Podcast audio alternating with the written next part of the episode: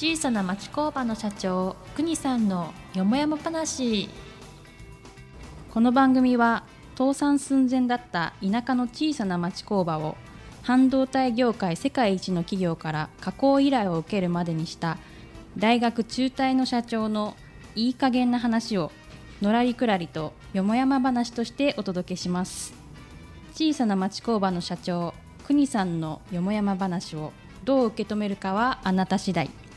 零細弱小町工場の社長が等身大で語る番組です。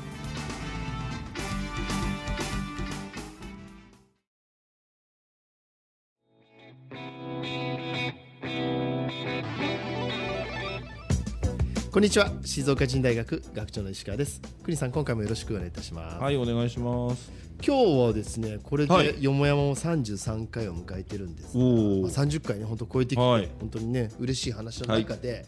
今僕たちこの番組を企画させてもらってるとですね、はい、この国さんの番組のええ、人気度ってチェックできるんですよ。あら、はい。いやいや、やだ、実は。やだ、ややだというか、なんか。嫌ですよねなんかねなん人気度なんかね、んなのね。でこれがですね、えあのポッドキャストってこうなんて言うんでしょうかね。アップルとか、まあ、スポティファイとかアマゾンとかいろいろある中え、で、うん、アップルのポッドキャストランキングっていうのがありましてですね、まあ、最近だと有名なところだとイチローさんもあの元、ね、メジャーリーガーのえ。始めてやっぱりイチローさんってすごいいきなり始めてももう1位とか。え、へえ、あ、そうなんだ、まあ、じゃあ、今度、あの、聞かしてもらおう。ぜひぜひ、うん。あの面白いですよ。あのイチローさんの子供の頃の話とか全部ああ、楽しそうですね。そんな中ですよ。じゃあこのよもやまってうん、どうなのかなってチェックしてると、はい、すごいんですよこれ。がほあの各こうカテゴリーに分かれてまして、う、うん、その中の、うん、まあこれねななんだかちょっと僕もよくわかんないですけど、はい、コメディ部門っていうのがあってですね。ほう、ほ実はコメディ部門で、ええ。この番組が配信された大体火曜日ぐらいになると、いつもね全国でえ、え。え。4位ぐらいまで上がるんですよ。過去2位まで上がったことありますからね。あ、そうなの？そうですよ、うん、でまあ、僕のあの静岡人大学の番組もはい、上がってドンって落ちるんですよ。ほうほう。クリスさんのこの番組は不え。え。思議とですね滑らかなんですよ。1週間経ってもガクンと落ちないんですよでまた配信するとまた上がるというこれを繰り返してます。さらに最近は小説部門ってとこでしもょ、小説？うはい、ランクインしてるんですよーん。ただこれは僕たちもですねまだその仕組みがまだ理解できてないので、はいはいあくまでもこのアップルがうん。のあのポッドキャストランキングでのちょっと話になるそうなんです。いかがですか？この結果をまあまあそのまあランランキングというかね、はいまあまあ一桁なんていうのはびっくりしちゃうけど、はいまあどれぐらいまあ逆にどれぐらいの人がね、うん。あの聞いてくださってるのかなっていうのは、まあ気気にはしてないけど、はい。まあでも聞いてくださってる方がいらっしゃるんだなっていうのは。うんいやもう少しあの責任持って話さなきゃいけねえなっていうあのね。クリスさんすみません、はい。番組のコンセプトは、ええ。責任はお持ちですけど、ええ。国さんらしさをなくしちゃいけませんからね。あそうですか。いやいやもう少しちゃんとした話を言われてもね、はい。困るんですけどね。う、うん。んまあ、でも嬉しいですねこうやってね、はい。聞いてくださってランキングが上位っていうのは本当に嬉しいです、でそのとね人間が小さいからね、はい。どうしてもね、はい。皆さんにねこびるような話の仕方になっちゃうんじゃないかなっていういねやいやいや国さんらしくないじゃないです。か いやいや気は小さいしね引っ込み思案なんでね。いやいやいやいや。いや だからまあ石川さんからね、はい。このお話をいただいた時にはまあ何の話すればいいのっていう感じでね、はい。始めさせていただいちゃったから、まあ、そのまんまでいいんですよっておっしゃっていただいたから、はい。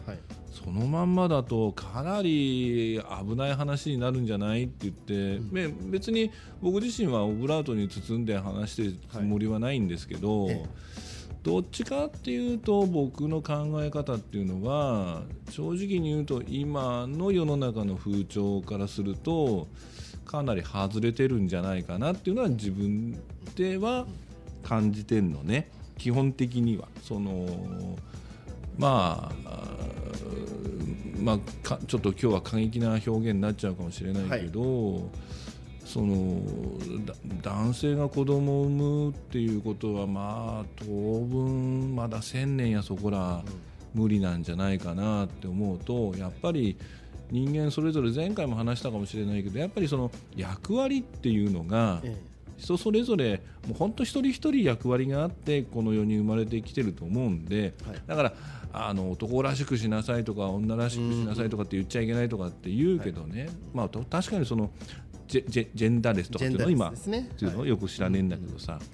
でそんなそそんなこと言ってること自体がちょっとおかしいんじゃねえのかなっていう、っていうのは僕は日頃から自分はそういう生き方をしてるんで、まあ、単純にあの僕は常々言ってるのは多数派っていうものが正しいのかなっていうそういう常に、あの疑問っていうのかな、はい、まあななんだっけ？民主主義は、うん、えー、多数決だとかって言うけど、はい。はい、うんそれで間違った方向へ行った日本の歴史の中だってつい80年ほど前にね大きく、ま、間違ったっていうか、大勢の人の命をなくすようなね、こともあっただろうしからまあまあいいや言い始めちゃったから、うん、その先のあの震災でもね、はい、まあ、逃げる方向を間違えて幼い命がたくさん亡くなって、はい、今度は逆に裁判沙汰になってどうのこうのっていう中でやっぱりいつもどこが正しいどこに行くべきなのかっていうことを常に、はい多数派じゃなくて多い少ないじゃなくてやっぱりどれが正しいのかっていうことをこう追求していくっていう意識を持ってないとこれからは特にまあ情報型っていうかあのいろんなものがメディアもそうだし SNS っていうのそういうものだとかって大体この話そんな皆さん聞いてくださってること自体もちょっと間違ってるかもしれないんでね。でも僕はあの国さんとこうお付き合いさせてもらって、はい、国さんのやっぱりその話をどうしても、うん、あの別に多数派の人に聞いてほしくいいんじゃなくて、うん、共感できる人に聞いてほしいからこの番組を実はお願いしたわけなんですね。いるんですかね？いや、まあ、だって現実僕がそうです。いやいやだから、はい。まあ、地球上で一人かもしれないね。そう、まあ、唯一かもしれないですけどね。ただ僕本当思うんですよ。あの子供たちにも言うんですけど、うん、ついつい特に日本人が多いんですけど、はい、すぐやっぱり周りの子がこうだからうん、一緒にしなきゃならない,、はいはいはい、もうそれやってたら、うん、さっき国さんおっしゃる何が正しいかどうかってジャッジができなくなっちゃうじゃないですか。そうですね。だから僕も同じなんですよ。多数派がじゃあ決して正しいかって言ったらそうじゃないと思うんですよね、うん、昔ね、はい、例えばさ、はい、あの石川君ちうちでまあまあ、例えば何か買ってもらったとかね、うん、内川君は何か買ってもらったとかって言って、はい、自分も欲しがるといいの。石川さんちはおダイヤなんだから。うちは貧乏なんだから。っつってね、はい、よくそれでそれで終わら終わりにされちゃったんだよね僕らの世代はね。そうですね、うん。はい、だけどなんかみんなが一緒に出ないとなんないみたいな、はい、っていうのも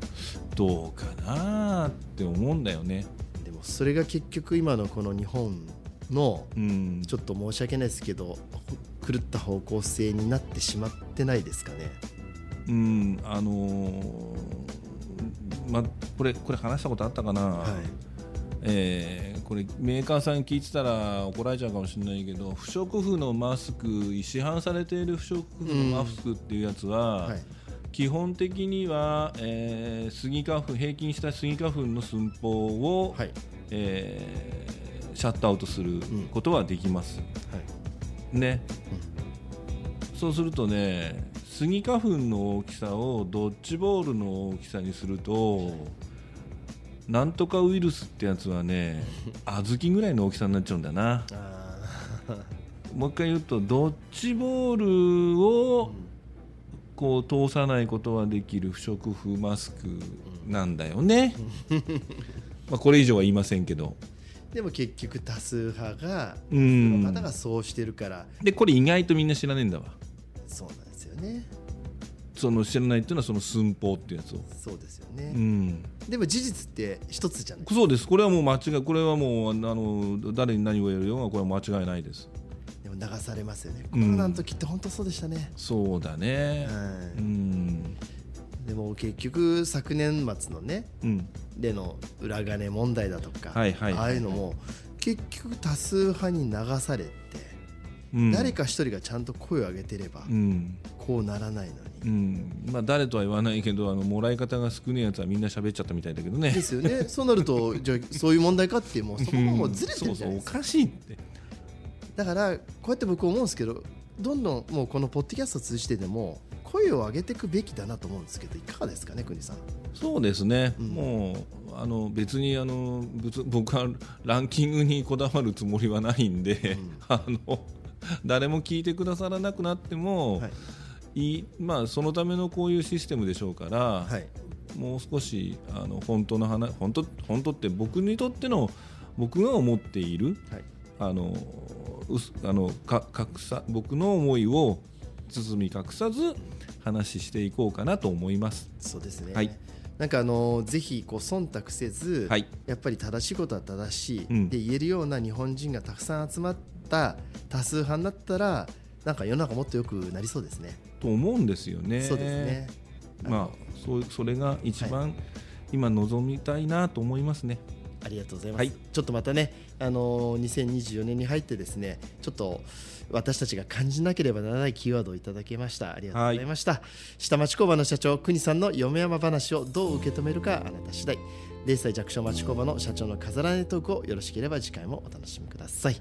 国さん今回もありがとうございました。えあのすぐ長いもんに巻かれちゃうんでね。すいません